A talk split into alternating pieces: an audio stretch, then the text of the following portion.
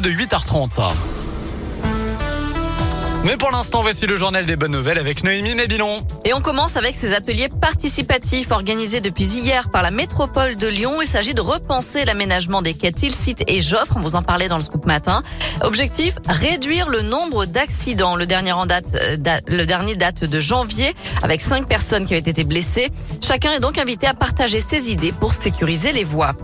Du foot et cet exploit dans la région, le Puy Club de National 2 s'est qualifié hier soir pour les quarts de finale de la Coupe de France. Les Poneaux ont battu Laval, club de Ligue 2, score final 2 buts à 1. Le Puy est désormais le petit poussé de la compétition après la défaite de Saint-Priest. De son côté, l'OL a battu aussi Lille 2 buts à 1 et jouera donc aussi les quarts de finale de cette Coupe de France. Enfin, direction New York aux États-Unis où un fleuriste a décidé d'embellir la ville. Depuis quelque temps, Lewis Miller transforme les poubelles en bouquets de fleurs géants.